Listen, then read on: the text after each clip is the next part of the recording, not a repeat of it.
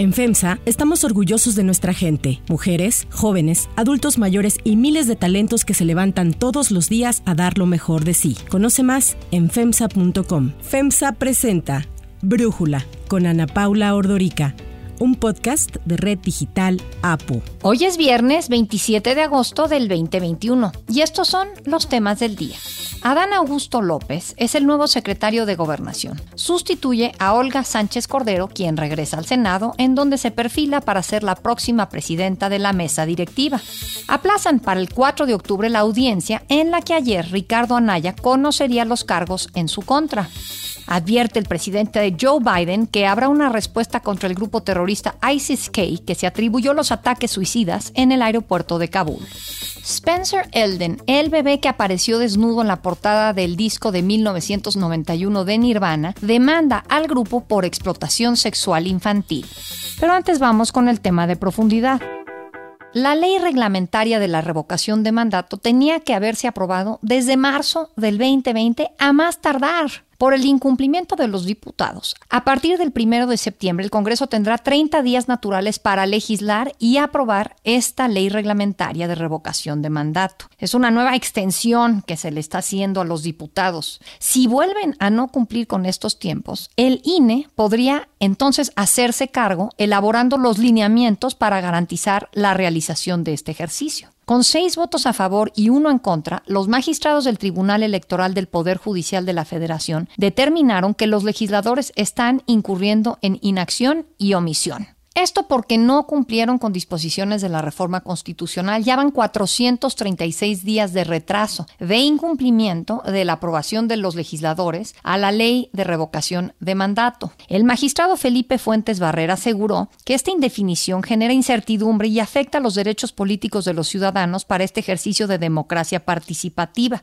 El presidente López Obrador ha presionado al Congreso para que apruebe las leyes secundarias y que aplique la revocación en el 2022, lo cual es una de sus promesas principales. Le importa muchísimo al presidente. De hecho, cuando asumió la presidencia, anunció justo esto, que a mitad de sus sexenios se sometería a esta consulta pública para que el pueblo evaluara su administración. Y aunque los morenistas lo intentaron dos veces en esta legislatura, justo al final, no lograron conseguir los votos necesarios para convocar a un periodo extraordinario y aprobar la ley reglamentaria. Esto era importante para Morena porque saben que en la legislatura que arranca el miércoles primero de septiembre van a tener menos fuerza política porque tendrán menos diputados que los que tienen actualmente. López Obrador calificó a los legisladores de oposición como salinistas y personas del antiguo régimen. Ahora resulta que no quieren que el pueblo participe y decida si quiere que el presidente continúe o que se vaya. La Constitución establece que el INE tendrá a su cargo en forma directa la organización, desarrollo y cómputo de la votación, pero el presidente también los criticó porque pidieron mucho dinero para organizar la consulta. Creo que 2.500 millones de pesos, para que la gente diga, no tiene caso. La propuesta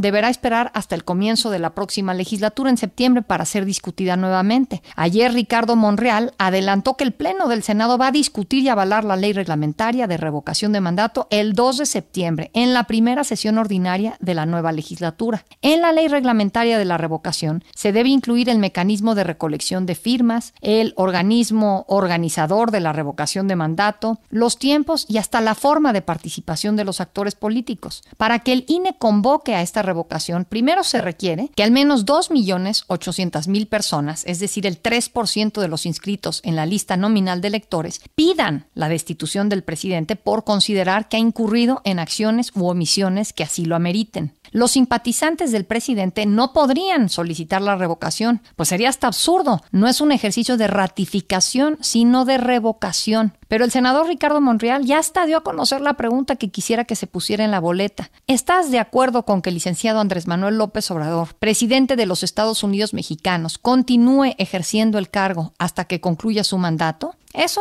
no es una pregunta de un ejercicio de revocación. La Constitución establece que los ciudadanos podrán recabar firmas para la solicitud de revocación a partir de noviembre de este año y hasta el 15 de diciembre del 2021. La solicitud tendría que presentarse ante el INE dentro de los primeros 15 días de diciembre de este año. Para que el proceso de revocación sea válido, una vez que ya se haya enviado esta documentación al INE, deberá participar por lo menos 40% de las personas inscritas en la lista nominal de electores, es decir, 37 millones de mexicanos. Hay que recordar que en la consulta popular de agosto, lo que llamaron malamente el juicio a los expresidentes, participó solo el 7%. En América Latina hay otros siete países que tienen la figura de revocación de mandato. Ecuador, Venezuela, Bolivia, Perú, Panamá, Argentina y Colombia. El análisis. Para profundizar más en el tema, agradezco a Diego Valadez, doctor en Derecho e investigador del Instituto de Investigaciones Jurídicas de la UNAM, platicar con nosotros. Diego, me da la impresión de que el presidente López Obrador quisiera vivir en un régimen parlamentario y al estilo de Justin Trudeau actualmente en Canadá, no solicitar una revocación, sino llamar a un voto de confianza con este ejercicio. ¿Tú qué opinas? A mí me daría mucho gusto que el presidente quisiera que cambiásemos el sistema presidencial por un sistema parlamentario, eh, que entre otras cosas no solamente permite la votación de confianza y la moción de censura con relación al jefe de gobierno, sino a los integrantes del gabinete. Sería un paso muy, muy adelantado si el presidente también sometiera a sus ministros, a sus secretarios, al voto aprobatorio o reprobatorio del Congreso. Pero bueno, el tema es que no vivimos en un régimen parlamentario y cuando el presidente, tú no lo recuerdas en tu artículo de esta semana en Reforma, quiere que la revocación sea más bien una afirmación de su mandato y pues se le olvida que la oposición es la que debe de solicitar esta revocación y tiene que dar una razón para quererle quitar el poder al presidente, pues entonces no sé ya si nos parece tan positivo que busque una especie de voto de confianza, ¿no? Bueno, cuando yo te decía que celebro, me gustaría que el presidente pensara en términos parlamentarios, sería justamente en el sentido de darle al Congreso, a los representantes de la nación, la facultad de opinar sobre el desempeño del presidente y el desempeño de sus colaboradores pero lo que se está planteando, Ana Paula, de una consulta directa a la ciudadanía es exactamente lo opuesto, es la exacerbación del personalismo. Mira, te lo pondré así de una manera muy sintética. Todos estamos familiarizados con la manera de designar presidente en Estados Unidos, que es por un voto indirecto los americanos votan para integrar un colegio electoral y ese colegio electoral es el que designa formalmente al presidente. El sistema que nosotros tenemos no tiene nada que ver con el americano, sino con un sistema francés que inventó nada menos que Luis Napoleón Bonaparte y que estableció lo que se llama presidencialismo plebiscitario. Esto es, el presidente es elegido por la población en general. Esto ocurrió en Francia en 1848. Hoy los presidencialismos plebiscitarios dan lugar a lo que ya también se llama hiperpresidencialismo. Los presidentes sienten tener ellos solos una mayor legitimidad que el conjunto del Congreso, porque en el Congreso la legitimidad de fuente plebiscitaria se diluye entre 500 diputados, como es el caso de México, y 128 senadores. En cambio, que el, presidente es una sola persona que recibe tantos votos, o más inclusive, que la totalidad de los diputados y de los senadores. Esto genera una relación muy asimétrica entre presidencia y Congreso, y mientras tengamos este sistema de elección, tendremos este presidencialismo exacerbado. Pero ahora lo que se quiere es más todavía porque se está buscando que el presidente reciba un nuevo aluz de votos y nada menos que en la fase final de su periodo, en el segundo trienio de su gobierno, y cuando se aproxima al momento de designar candidato a la presidencia de la República por parte de su partido. De manera que me parece que,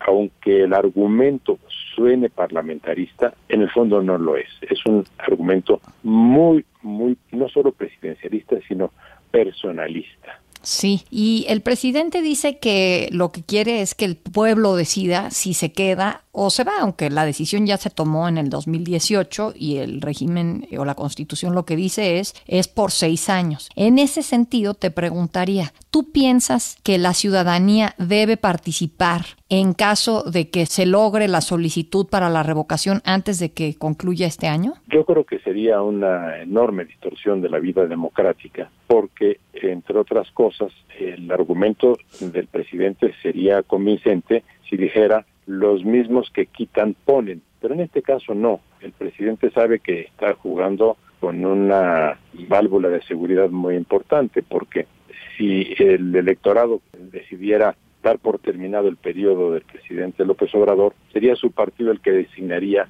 a quien lo sustituyera. De manera que eso no tiene nada de democrático. Clarísimo. Diego, Diego Valadez, muchísimas gracias por platicar con nosotros.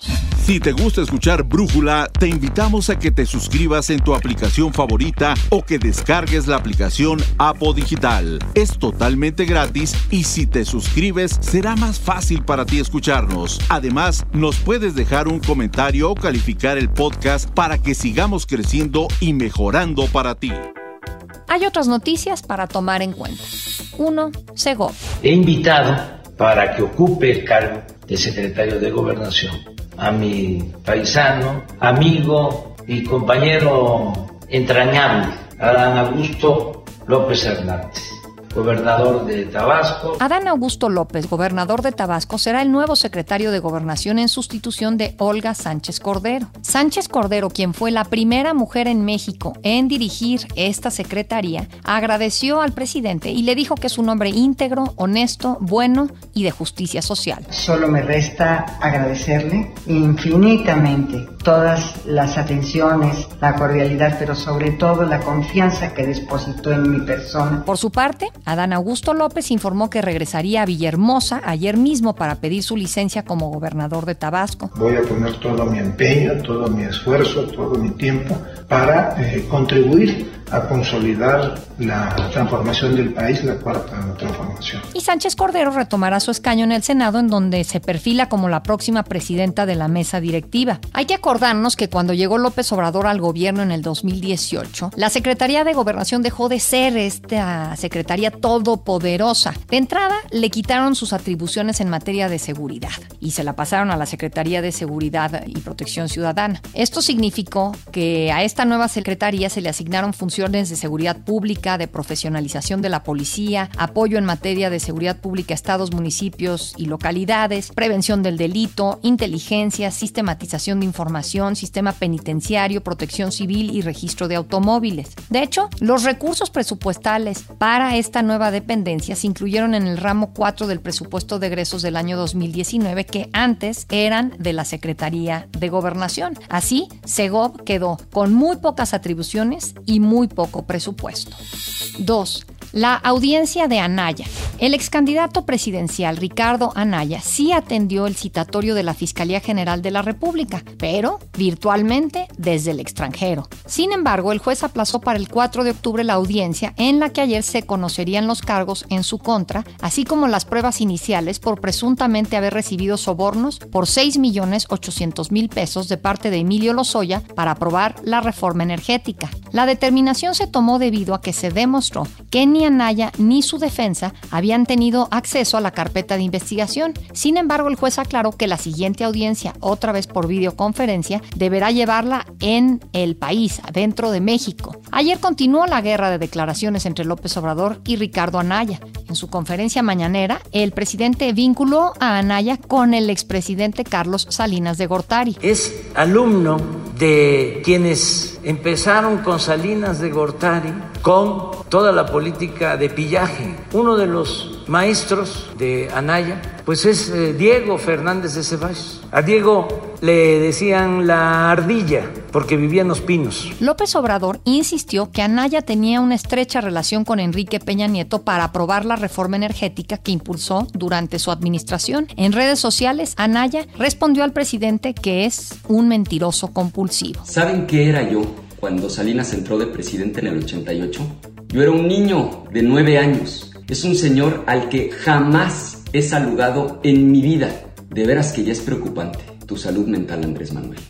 Ayer también Anaya publicó una foto cuando era joven, la que aseguró se tomó hace 25 años en la casa Club Campestre, que entonces era de su mamá y que él le regaló años después. Resulta que esa casa es una de las nuevas pruebas contra mí, según la Fiscalía de AMLO. Dan pena. Eso escribió en Twitter.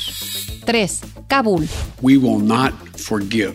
We will not forget. We will hunt you down and make you pay. Así respondió ayer el presidente Joe Biden después de que el grupo terrorista Estado Islámico Khorasan, una decisión del Estado Islámico, reivindicara el atentado en Kabul que dejó más de 70 personas muertas, incluidos por lo menos 13 militares estadounidenses y más de 140 heridos. Aseguró que Estados Unidos no será intimidado y que habrá una respuesta con fuerza y precisión con ataques a puntos estratégicos del grupo conocido como ISIS-K. Biden también ordenó izar las banderas de Estados Unidos a media asta en honor a las víctimas de los atentados en Kabul. El general Kenneth McKenzie del Comando Central de los Estados Unidos aseguró que a pesar de estos ataques, la misión de evacuación continuará. Despite this attack, we are continuing the mission. The evacuation at best speed, and as of today, we have approximately 5,000 evacuees on the ramp at H. Kaya awaiting airlift. El Pentágono anunció que espera más atentados de parte del grupo Estado Islámico en Kabul, como ataques con cohetes o coches bomba, pero aseguró que está decidido a tomar represalias. Para Brújula, este es el comentario del analista y escritor Marwan Soto Antaki. Daesh-K, Daesh Khorasan, ISIS-K, la filial local del Estado Islámico se ha atribuido el atentado. Las condiciones hacen suponer que estos atentados continuarán. Queda preguntarnos si después del fin de mes, cuando Estados Unidos formalmente se retire, seguiremos hablando de los actos criminales del terrorismo local o dejaremos de hacerlo.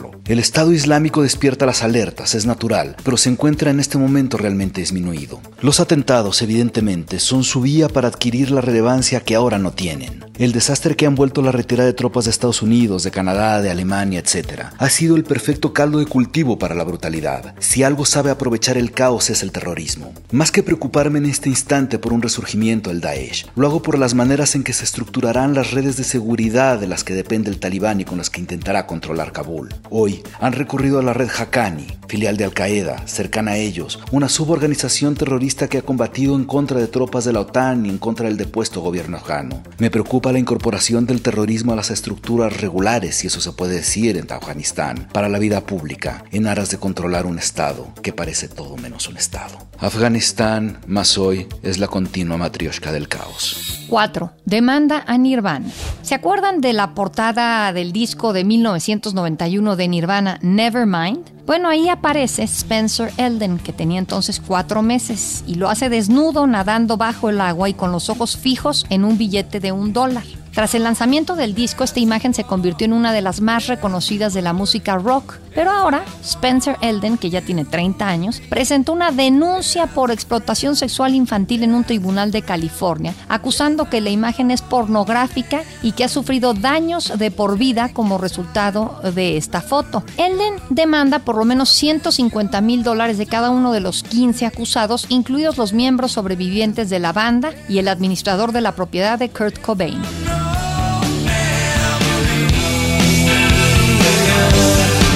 Yo soy Ana Paula Ordorica. Brújula lo produce Batseba Feitelson. En la redacción, Elizabeth Rangel. En la coordinación, Christopher Chimal. Y en la edición, Omar Lozano. Yo los espero el lunes con la información más importante del día que pasen un muy buen fin de semana. Oxo, Farmacias ISA, Cruz Verde, Oxo Gas, Coca-Cola FEMSA, Invera, Torrey y PTM son algunas de las muchas empresas que crean más de 245 mil empleos tan solo en México y generan valor como parte de FEMSA. FEMSA presentó Brújula con Ana Paula Ordorica, un podcast de Red Digital APO.